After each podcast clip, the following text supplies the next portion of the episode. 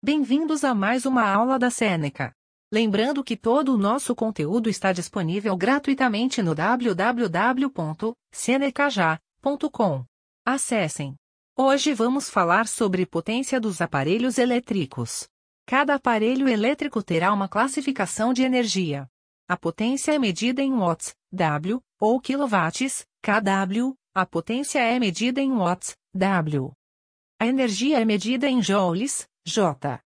A energia transferida de um sistema para outro é chamada de trabalho. Potência elétrica é a velocidade com a qual o trabalho é realizado, ou seja, a velocidade com a qual a energia é transferida. Quanto mais energia é transferida em menos tempo, maior a potência. 1 W equivale a 1 J por um segundo. Potência, W, é a energia transferida, J, dividida pelo tempo, S, aparelhos elétricos são classificados de acordo com sua potência.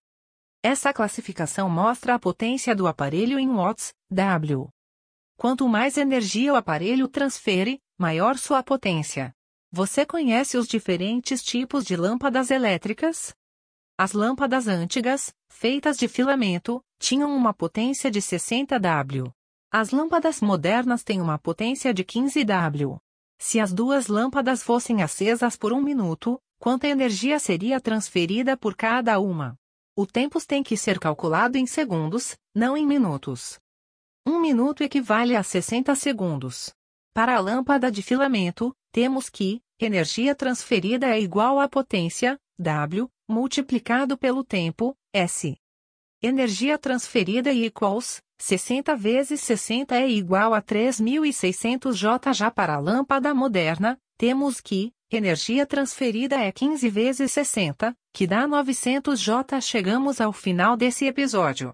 Lembrando que tem muito mais conteúdo, exemplos e exercícios gratuitos disponíveis no www.senecaja.com. Até mais!